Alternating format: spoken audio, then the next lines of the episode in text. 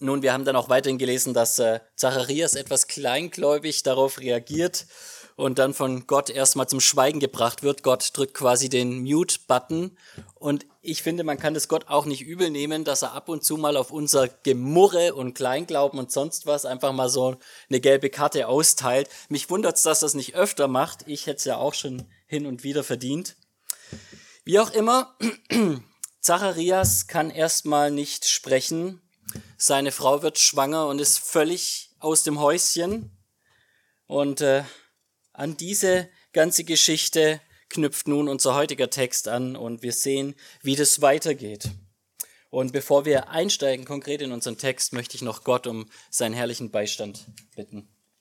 Vater, ich möchte dich bitten, dass du dein Wort uns öffnest und dass wir dich darin sehen dürfen, dass wir Worte des ewigen Lebens schmecken dürfen, die unser Denken verändern, die uns packen, ergreifen und wirklich, ja, auch neu ausrichten. Ich möchte dich bitten, dass du alles von uns nimmst, was uns ablenkt, alle Herzenshärtigkeit, alle Müdigkeit, alle schönen Dinge, die uns vielleicht heute Nachmittag noch erwarten. Ich möchte dich bitten, nimm das alles weg und führ du dich selbst uns so vor Augen, dass wir nichts anderes erzählen können als dich in deinem Wort. Und Herr, das lass dir zur Verherrlichung werden und uns zur Freude. Amen. Ja, wir steigen hier ein, wieder in die Geschichte von Zacharias und Elisabeth. Und wir sehen zu Beginn unseres Textes nach circa 40 Wochen der Schwangerschaft ist es soweit, Vers 57. Elisabeth aber, für Elisabeth erfüllte sich die Zeit, dass sie gebären sollte und sie gebar einen Sohn. Was muss die alte Dame Elisabeth in ihren betagten Jahren da eigentlich noch erleben? Ne? Dass die ein Kind kriegt als alte Frau, was hat sie da durchgemacht? Und äh, es war sicherlich nicht die einfachste Zeit, aber so ist es in der Schwangerschaft. Man wartet geduldig und am Ende dieser Wartezeit erscheint ein Geschenk. Es ist quasi Advent. Sie hat ihre kleine Adventszeit durchgestanden und dann auf einmal war dieses Kind da. Und obgleich das hier was ganz Besonderes für Elisabeth natürlich ist, sehen wir sehr schnell in Vers 58, dass es für sehr viel mehr Menschen etwas Besonderes ist. Wir lesen, und ihre Nachbarn und Verwandten hörten davon, dass der Herr seine Barmherzigkeit an ihr groß gemacht habe. Und sie freuten sich mit ihr. Dieser Satz könnte auch anders formuliert sein, das würde man jetzt so denken, etwas unnötig vergeistlicht äh, ausgedrückt. Ne? Man könnte auch sagen, und ihre Nachbarn und Verwandten hörten, dass sie ein Kind gebar und sie freuten sich mit ihr. Ne? So könntest du das auch ganz rein menschlich, irdisch betrachten. Das macht der Text aber nicht. Der Text redet hier nicht einfach nur davon, dass diese Frau ein Kind bekommen hat, sondern der Text redet davon, dass der Herr seine Barmherzigkeit groß gemacht hat. Lukas beschreibt uns hier dieses ganze Ereignis aus der Sicht, aus der Perspektive von Menschen, die Gott, den Herrn und Erlöser über alles in dieser Welt hier sehen. Lukas beschreibt uns hier eine Perspektive, die nicht einfach nur dieses materielle, irdische Dasein beschreibt, sondern uns eine geistige Perspektive gibt, nämlich darauf, dass wenn eine alte Frau schwanger wird, und nicht nur eine alte, auch eine junge Frau, dass da ein Wunder Gottes geschieht. Und in diesem Fall ist es ein großer Akt der Barmherzigkeit, ein besonders großer Akt der Barmherzigkeit, denn es ist nicht nur irgendein Kind. Und er soll Johannes heißen wie uns die Handy-App hier gerade auch mitteilt. Und das Ganze korrespondiert auch mit dem, was wir. Geht es aus vielleicht? Einfach sonst aus dem Fenster schmeißen, wenn das Ding nicht schweigen möchte. Also Google will für mich weiter predigen, ich kann mich ja dann auch in die Reihen setzen. Das Ganze korrespondiert auch mit dem Gebet, das der Zacharias spricht. Und wir hören davon, dass der Engel zu ihm sagt, dein Flehen ist erhört worden. Oh, danke, das ist sehr lieb. Deine Frau soll dir einen Sohn gebären. Dieser Text gibt uns hier eine geistige Perspektive auf ein, was man eigentlich sagen würde, sonst normal greifbar irdisches Phänomen, nämlich dass ein neues Kind geboren wird. Aber, und das ist noch viel interessanter, obgleich wir denken, dass es hier um die Geburt von Johannes geht, ist das eigentlich nur eine Randnotiz. Denn nach zwei Versen ist das ganze Thema die Geburt des Johannes abgehandelt.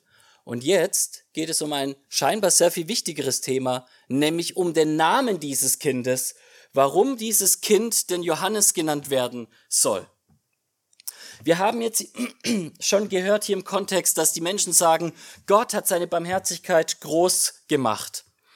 Und jetzt hören wir, dass die Menschen kamen und schon quasi mit der Geburtsurkunde, die war schon vorausgefüllt, Zacharias Junior zur Elisabeth kam beim Tag der Beschneidung und quasi den, den Namen so offiziell machen wollten. Und dann sagt sie, nee, nee, nee, sein Name soll Johannes sein. Und es war sehr merkwürdig für die Juden dort, weil das war klar, dass man den Namen des Vaters oder eines wichtigen Verwandten weiterträgt. Und niemand in dieser Familie hieß Johannes. Warum um alles in dieser Welt soll dieses Kind Johannes heißen? Und dann rufen sie den Vater, den stummen Vater. Was denkst du dazu? Und er sagt auch, er soll Johannes heißen. Warum? Naja, erstens, weil der Engel gesagt hat, er soll so heißen, klar. Aber weil auch Bedeutungen mitschwingen in den Namen, vor allen Dingen im Hebräischen hier, wenn wir das in der Bibel sehen. Und der Name Johannes bedeutet, Gott ist barmherzig. Hier wird ein Statement Gottes gemacht. Mit dieser Geburt des Johannes ist deutlich, Gott will sich seinem Volk erbarmen. Und dieser Akt der Barmherzigkeit wird eingeleitet von diesem Kind, das dieser alten Oma geboren wird. Er ist etwas Besonderes. Und alle Menschen sollen es schon am Namen hören, dass Gott barmherzig ist. Und als das geschieht, als es ausgesprochen ist, heißt es, die Zunge des Zacharias wird gelöst und er kann wieder reden. Und nachdem vorher seine Worte Worte des Zweifels waren, sehen wir jetzt, lobt er Gott nach diesem Ereignis.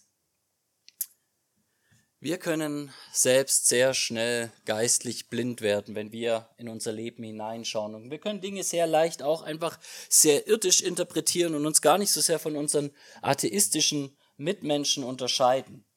Und ich glaube, was dieser Text uns hier zeigen will und was uns die, die Weihnachtszeit im Allgemeinen zeigen will, ist, dass wir nicht einfach nur Energie und Materie sind in irgendeinem kosmologischen Konstrukt, sondern wir sind Geschöpfe des lebendigen Gottes, der einen Plan hat mit allem, was er tut, der überall, zu jeder Zeit mit absoluter Souveränität und Allmacht, Allwissenheit, Allgegenwart präsent ist.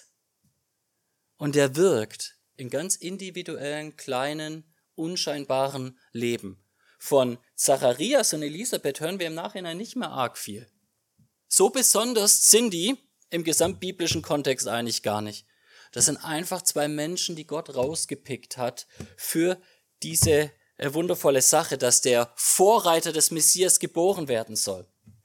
Aber das Besondere, was wir hier in diesem Text sehen, ist, dass was mit diesen einzelnen Menschen geschieht, dass es etwas ist, was vielen Menschen zum Zeugnis werden soll. Und es ist etwas, was uns vielleicht allzu oft entgeht. Aber hier sehen wir, dass dieses Ereignis, dass Zacharias da in dem Tempel stumm wurde, das hat Auswirkungen auf, auf was die Menschen denken und sehen. Die Tatsache, dass dieses Kind Johannes genannt wird, dass überhaupt noch ein Kind aus einem so betagten Haus kommt, das sind Dinge, die Menschen zum Nachdenken anregen. Und dann, dass das Erste, was ein Mensch, nachdem er verstummt wurde, widersprechen kann, dass das Erste, was er von sich gibt und das Erste, was die Menschen hören, Lobpreis Gottes ist, das ist etwas, was die Menschen mit Gott konfrontiert. Wir können also sagen, dieses geistliche Ereignis, das diese christliche Familie erlebt, ist etwas, was Gott zum Zeugnis nutzt für viele Menschen darüber hinaus. Und obgleich du wahrscheinlich nicht so wundersame Dinge erlebt hast, vermute ich mal keine Engelsbegegnung heute Morgen hattest oder auch keine wundersame Schwangerschaft mit 70 plus oder sowas, ist es doch so, dass Gott auch in deinem Leben wirkt. Und es ist doch so, dass Gott auch mit dir Dinge tut. Und ich bin der festen Überzeugung, ist es doch so, dass Gott auch möchte, dass Menschen auch in deinem Leben dich in deiner Beziehung mit deinem Gott sehen und dann sagen und antworten, groß und barmherzig, muss doch dieser Gott sein, der so etwas tut. Ich muss es immer wieder aufs Neue ansprechen, wie sehr mich das schlichte und einfache Zeugnis oft von Menschen mehr bewegt wie die wundersamen Dinge. Natürlich finden wir das alle cool, wenn wir ab und zu mal so einen Wunderbericht hören von irgendjemandem, der irgendwas Großartiges scheinbar erlebt hat und dann von der großen Herrlichkeit Gottes berichtet. Aber für mich ist es bis, mehr besonders, wenn ich, wenn ich jemanden sehe in kleinen, einfachen, menschlichen, greifbaren Dingen, die aber irgendwie so anders sind. Ich denke da zum Beispiel an eine Person, die ich hab begleiten dürfen, von dieser Welt zu gehen, die einfach bei einem schlichten Gebet, einer schlichten Erinnerung an ihren Herrn, so einen richtigen Seufzer des Friedens gelassen hat und dann gegangen ist. Und ich stand da und eine andere Krankenschwester standen da und wir haben das einfach gesehen, wie da ein Mensch uns verlässt und dieser Frieden, ich kann es gar nicht beschreiben, einfach nur, dass da jemand friedlich diese Erde verlässt. Nicht Angst vor dem Tod hat, sondern Vorfreude für dem Leben danach. Und manch einer hat mir auch solches berichtet vom Abscheiden von Jörg, von seiner letzten Zeit und seiner Hoffnung und Freude, die er ausgestrahlt hat in Anbetracht dieser Sache. Oder dann denke ich auch immer wieder gerne an so ein Missionarspaar, die menschlich gesehen eigentlich so wenig Errungenschaften in diesem Leben erreicht haben oder vielleicht auch mit viel Negativen konfrontiert sind. Sie sind in einem Land tätig, wo man kaum bis gar nicht Bekehrungen sieht. Und jahrzehntelang streifen sie hier rum und machen ihren Dienst. Und du denkst dir, warum machen die das überhaupt? Da bei diesen Deutschen bekehrt sich doch keine Sau. Und schon gar kein Deutscher. Und dann hat Gott ihnen nicht mal Kinder gegeben. Und das können die gar nicht kriegen. Und dann ist es jetzt auch nicht so irgendwie, dass die als Missionare irgendwie viel haben. Die haben ein sehr einfaches und schlichtes Leben. Aber was du siehst, wenn du diese Menschen siehst, ist, dass die so eine übernatürliche Zufriedenheit und Freude ausstrahlen, eine geistliche Perspektive auf ihr Leben, auf die alltäglichsten Dinge, die sie so äh, eben in ihrem Leben erleben. Und du kannst gar nicht anders als mitgerissen werden von, von ihrem Zeugnis. Gott tut Dinge, im Leben seiner Kinder, damit das zum Zeugnis wird, nicht nur für sie, sondern darüber hinaus von seiner großen Barmherzigkeit. Und das erinnert mich an ein wundervolles altes Lied, das wir hoffentlich auch mal wieder in nächster Zeit singen von Samuel Rodigast, der sagt, was Gott tut, das ist wohlgetan. Er ist mein Licht und Leben, der mir nichts Böses gönnen kann. Ich will mich ihm ergeben. In Freud und Leid, es kommt die Zeit, da öffentlich erscheinet, wie treulich er es meinet. Gott ist gut, in guten wie in schlechten Zeiten. Und unser Text berichtet hier von guten und schlechten Zeiten. Uns wird hier der Gott der Barmherzigkeit vor Augen geführt und es zeigt sich in der Geburt des Kindes. Aber war Gott denn nicht barmherzig, als er sie all die Jahre ohne Kind, Kind da sein lassen hat, die beiden? War Gott denn nur barmherzig, als er Zacharias wieder das Sprechen gegeben hat? Oder war es nicht auch ein barmherziger Akt der Lehre, dass er ihn hat verstummen lassen, um ihm Zeit zum Nachdenken zu geben? Gott ist barmherzig und es zeigt sich im Leben seiner Kinder. Und das Problem ist sehr oft, dass wir es nicht so sehen, wie es ist. Und ich bete und ringe mit euch, dass Gott uns mehr die Augen dafür öffnet, dass das auch die Realität bei uns wird, dass wir so eine geistliche Perspektive bekommen auf selbst alltägliche Dinge wie die Geburt eines Kindes und dass wir erhoben werden, alles in unserem Leben mit dieser geistlichen neuen Brille zu sehen, dass es um ihn geht. Aber ihr seht schon, so sehr ich mich jetzt darum bemüht habe, diesen Text irgendwie ein bisschen praktisch werden zu lassen und irgendwie in euren Kontext zu holen, ist doch die Realität, dass dieser Text überhaupt gar nichts davon berichtet, was du praktisch für deinen Alltag mitnehmen kannst. Ja, das wünschen wir uns ja immer so, Herr Prediger, ich brauche was Praktisches für mein Leben, fünf To-Dos, wie ich besser mit meiner Kollegin klarkomme, drei Prinzipien, wie ich irgendwie meine Ehe wieder aufpeppen kann, fünf Regeln, die mir helfen, damit mein Chef mich nicht feuert oder was auch immer. Wir wünschen uns ja immer gerne solche Lebensprinzipien. Und versteht mich nicht falsch, die Bibel hat schon auch viele praktische Dinge, die sie uns vermittelt und einwebt. Aber im Kern redet die Bibel nicht von dir und deinem praktischen Leben. Es tut mir leid, dir das sagen zu müssen. Und im Kern ist es nicht Gottes größtes Anliegen mit der Bibel, dir Tag für Tag in allem irgendwie fünf Guidelines zu geben, wie du hier und da alles perfekt machst. auch wenn es diese Dinge in der Bibel gibt, das Kernanliegen der Bibel ist eine Geschichte zu erzählen. Die Heilsgeschichte. Das Kernanliegen der Bibel ist uns von unserem Erlöser zu berichten. Warum es Erlösung braucht und wer dieser Erlöser ist. Und eben deshalb sehen wir jetzt auch, dass die Reaktion von Zacharias ist, also dieses ganze Wundersame, was da geschieht, dass er das einordnet, weg von seinem persönlichen Leben in die Heilsgeschichte und verdeutlicht, was das Ganze eigentlich für Israel und die ganze Welt bedeutet, dass hier Johannes geboren wurde. Lest mal mit mir die Verse 67 und folgende.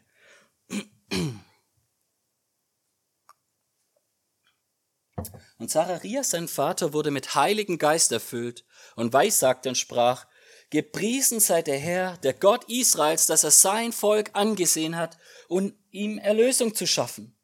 Er hat uns ein Horn des Heils aufgerichtet im Hause Davids, seines Knechtes, wie er geredet hat durch den Mund seiner heiligen Propheten von Ewigkeit her, Rettung von unseren Feinden und von der Hand aller, die uns hassen, um Barmherzigkeit zu üben an unseren Vätern, und seines heiligen Bundes zu gedenken, des Eides, den er mit Abraham, unserem Vater, geschlossen hat, um uns zu geben, dass wir gerettet aus der Hand unserer Feinde ohne Furcht ihm dienen sollen in Heiligkeit und Gerechtigkeit vor ihm alle Tage unseres Lebens.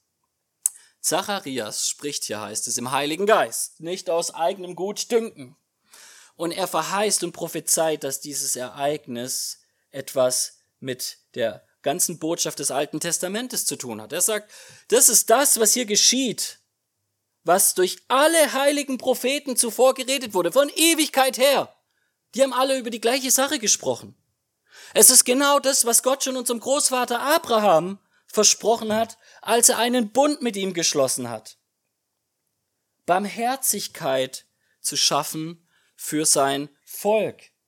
Gott wird einen Erlöser senden. Das ist die Botschaft, die hier groß gemacht wird. Und das ist die Botschaft, von der die Bibel von Anfang bis Ende spricht.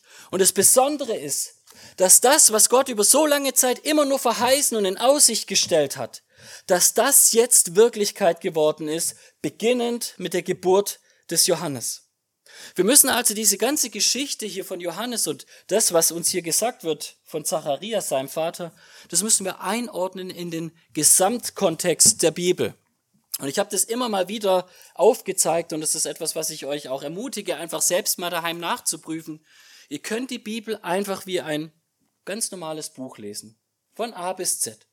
Und wenn ihr lesefaul seid, ich weiß, es ist ein großes Buch, dann könnt ihr anfangen, einfach mal nur die ersten drei Kapitel zu lesen und die letzten zwei Kapitel. Und den Rest zwischendrin könnt ihr euch irgendwie denken. Ihr werdet sehen, dass die Bibel anfängt und von einer Schöpfung berichtet, die wie ein Königreich ist. Und die Bibel endet von einer Neuschöpfung, die wieder wie ein Königreich ist. Und uns wird berichtet, dass diese erste Schöpfung den Bach runtergeht. Gott setzt Adam ein als König und Priester hier auf dem Planeten, gibt ihm Eva als Königin an seine Seite. Sie sollen die ganze Schöpfung stellvertretend in der Herrschaft Gottes anleiten und führen. Und was passiert? Sie fallen in Sünde und mit ihnen fällt die gesamte Schöpfung in den Tod. Und seitdem ist all das Elend da, was wir ebenso sehen. Na, zum Beispiel die Mühsal beim Arbeiten, das Malochen, Arbeit gab es auch schon vor dem Sündenfall, nur da war es nicht so anstrengend wie jetzt, was du tagtäglich erleben musst. Oder der Tod im Allgemeinen, dass jemand stirbt, den du liebst, dass Menschen krank werden, Leiden, Zwietracht, all das ist gekommen, weil die Schöpfung mit Adam gefallen ist. Und dann heißt es am Schluss, wird ein neuer Adam eine neue Schöpfung bringen. Er wird der erste Mensch einer neuen Schöpfung sein. Und wer aus ihm geboren ist und wer in dieser neuen Schöpfung lebt, der wird nie wieder all diese Dinge leben, erleben. Weder Tod, noch Leid, noch sonst was. Die Erlösung, von der die Bibel redet, ist letztlich eine Erlösung aus dem Dasein hier auf Erden als gefallene Menschen in einer gefallenen Schöpfung. Und der Transport dieser Menschen in eine neue unsterbliche, vollkommene Schöpfung. Das ist die gesamte Botschaft der Heilsgeschichte. Und da zwischendrin hat Gott irgendwie diese merkwürdige Geschichte mit Israel reingepackt. Und er hat es reingepackt, weil er uns mit dieser Geschichte von Israel zwei Dinge eigentlich deutlich machen will. Erstens ist Israel so eine Art Zwischenreich, das uns quasi nochmal vor Augen führt, was in Adam passiert ist und uns auch schon mal so einen Vorgeschmack gibt auf diese neue Schöpfung in Jesus. Und so sehen wir, dass Gott dieses Volk rausruft und wieder sagt, ihr seid Priesterkönige und er führt sie in ein fruchtbares Land und er sagt, ihr dürft hier leben unter meiner Herrschaft. Alles ist wundervoll, wenn ihr mein Gesetz haltet. Wenn ihr aber nicht mein Gesetz haltet, dann müsst ihr ausgerottet werden aus dem Land, dann müsst ihr sterben wie Adam. Also die ganze Geschichte Israels rekapituliert quasi, was in Adam passiert ist. Und gleichzeitig ist die große Verheißung eingewoben in die Geschichte Israels, dass in diesem Kontext, wo quasi Kanaan als neuer Garten Eden dargestellt wird, wo alle Menschen sehen können, dass jeder einzelne Jude scheitert und wenn die Juden scheitern, auch wir. In diesen Kontext hinein gibt Gott die Verheißung von einem Sohn Abrahams und einem Sohn Davids. Und das ist genau das, was hier Zacharias aufgreift. Und es sind die Verheißungen, die wir im Alten Testament überall immer und immer wieder finden. Das ist das, was hier Zacharias auch meint, wenn er sagt, dass all die Propheten davon gesprochen haben. Es sind eigentlich wenige Verheißungsstränge, die sich immer wieder wiederholen. Zum Beispiel, dass Gott gesagt hat zu David, der Herr hat David einen Treueeid geschworen, Psalm 132, Vers 11, er wird nicht davon abweichen, von der Frucht deines Leibes will ich auf deinen Thron setzen. Und dann sehen wir in 2 Samuel 7, dass es heißt auf ewig. Und wir sehen in Jesaja 9, 6 und 7, groß ist die Herrschaft und der Friede wird kein Ende haben auf dem Thron Davids und über sein Königreich, es zu festigen und zu stützen durch Recht und Gerechtigkeit von nun an bis in Ewigkeit. Denn der Eifer des Herrn wird es vollbringen. Und dann gibt es da auch diese Abrahams Verheißung nämlich dass in dir Abraham und in deinem Nachkommen, und da ist ein ganz konkreter Nachkomme gemeint, alle Völker der Erde gesegnet werden sollen. Der Nachkomme Abrahams, der Nachkomme Davids, ist der Nachkomme der verheißenen Frau ganz am Anfang nach dem Sündenfall, der Sünde, Tod und Teufel bezwingen wird und der letztendlich die Neuschöpfung mit seinem Leben einleiten wird. Er ist der Messias. Und hier sagt uns Zacharias, Leute, ich weiß, es ist wundervoll, dass Gott mich so begnadigt hat. Ich habe ein Kind gekriegt und all diese irdischen Dinge ist alles ganz schön. Aber die Realität ist, dass es etwas sehr viel Größeres gibt als meine irdischen Freuden und meine irdischen Leiden. Die Realität ist, dass es eine sehr viel größere Perspektive gibt. Und wenn ich die nicht habe, dann, dann ende ich hiermit einfach mit nichtigen Dingen, die mich letztendlich nicht durchbringen können. Wie oft höre ich von der Hoffnung von Menschen, die krank sind, dass sie gesund werden sollen. Und ich kenne das, ich selbst habe das auch sehr oft gebetet, meine Hoffnung, gesund zu werden, wenn ich krank bin. Aber lass mich dich das fragen. Was bringt es dir, gesund zu werden, wenn du vielleicht 30, 40 Jahre später sowieso trotzdem im Grab verrotten wirst? Es ist nur ein Aufschieben von dem, was trotzdem Teil dieser Schöpfung ist. Und was bringt es dir, wenn du ein Kind bekommen wirst, wenn du aber vielleicht im gleichen Atemzug dann selbst feststellen musst, dass du krank wirst und stirbst und das Kind nicht versorgen kannst oder dich zerstreitest mit ihm. Es gibt so viele Dinge, die einfach nur endlich und zeitlich sind und nicht perfekt. All das, was diese Schöpfung ausmacht. Und wenn unsere ganze Perspektive dabei bleibt, dann leben wir ziemlich elend. Aber hier wird uns von einer Freude berichtet, die verheißungsvoll ist, die von dem redet, was Gott schon immer im Plan und Blick hatte und das, was uns mitbringen soll, mitführen soll und eine ewige Perspektive geben soll. Durch Freude und Leid hindurch. Durch gute wie durch schlechte Zeiten. Und ich glaube, noch klarer wird diese Perspektive, wenn wir ein Stückchen weiterschauen und schauen, wie dieses ganze Thema dann auch verbunden ist hier mit der äh, mit Johannes. Wir sehen in den letzten Versen wird uns hier berichtet.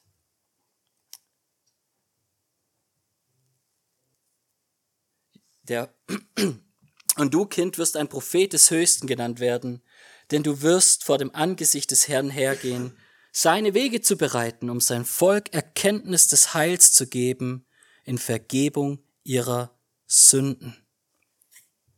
Johannes ist gekommen, um sein Volk zu belehren über Gott, nämlich dass er Vergebung der Sünden geben möchte.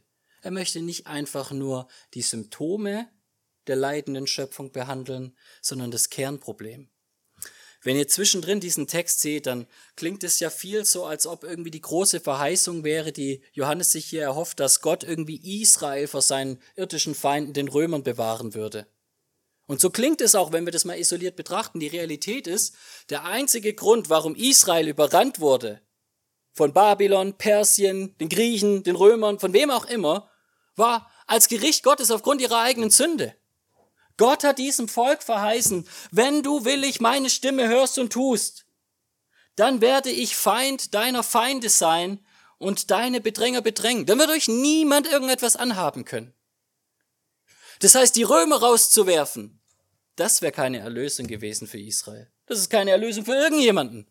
Denn du selbst sorgst sehr schnell dafür, dass wieder Römer in dein Leben kommen. Ja, Gott sagt sich dann, ich gebe dir fünf Minuten und dann bist du wieder bei der gleichen Baustelle wie vorher auch. Gott will uns erlösen von der Sünde und dieser gefallenen Schöpfung und in eine neue Schöpfung bringen. Und es war über so lange Zeit nicht greifbar. Das war immer nur verheißen. Alles, was die Menschen gesehen haben, ist, Gott wird es eines Tages tun. Er hat es gesagt. Aber was wir bis hier um uns her sehen, sind nur Römer, ist nur Leiden. Und dann sagt Gott, jetzt ist die Stunde. Und aus dem Verheißen kommt ein Werden, ein Erfüllen. Und Gott sendet Gabriel, um Zacharias zu sagen, dein Kind wird der Vorreiter sein und wird der Wegbereiter sein, ein Volk vorbereiten für diesen Messias. Und er predigt das Evangelium von der Vergebung der Sünden und einem neuen Leben durch diesen Messias. Und er spricht zu uns über diesen Messias.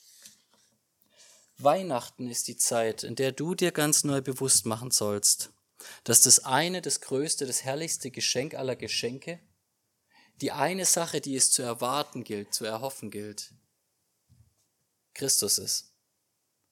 Ja, er hat so viel getan, als er das erste Mal kommt, aber er hat noch nicht alle Verheißungen erfüllt. Er wird wiederkommen. Und wir warten in diesem Advent nicht nur, indem wir zurückblicken darauf, dass er gekommen ist und uns Vergebung der Sünden erwirkt hat, sondern wir schauen auch voraus auf die Ewigkeit, wo wir frei sein werden von den Leiden und Nöten dieser Welt wo wir mit ihm sein werden in einer vollkommenen Neuschöpfung, wo weder Tod noch Teufel uns angehen kann. Wo der ultimative Feind, der uns bis in den Tod hasst, der Teufel, nicht hingelangen kann, weil es das Reich des Herrn ist und sein allein. Und so möchte ich zum Schluss der Predigt unser Augenmerk auf einen dieser letzten Verse richten, ein Bild, mein Lieblingsbild eigentlich aus dieser ganzen Passage, dass Zacharias hier davon spricht, dass das Kommen Jesu wie der Sonnenaufgang in der Finsternis ist. Oh, nach einer langen Nacht. Heute haben wir so einen wunderschönen sonnigen Tag. Wir sehen sogar die Berge. Aber heute Abend um fünf wird es schon wieder dunkel, keine Sorge. Und es wird kalt und eklig draußen. Wenn ihr dann rausgeht und seht diese lange, finstere Nacht, oh, und dann am nächsten Morgen die Sonne strahlt wieder herrlich im Himmel und er hält alles. Und vielleicht bist du nicht so emotional wie ich, aber ich wirklich bei mir mein Gemüt, wie sich das bewegt durch solche Sachen wie Lichtverhältnisse und sonst was, ist unglaublich. Gott lässt die Sonne aufgehen. Und Gott möchte die Sonne Jesu Christi auch in deinem Leben aufgehen lassen. Und so endlich mit Maleachi 4, Vers 2, wo diese ganze Botschaft herkommt.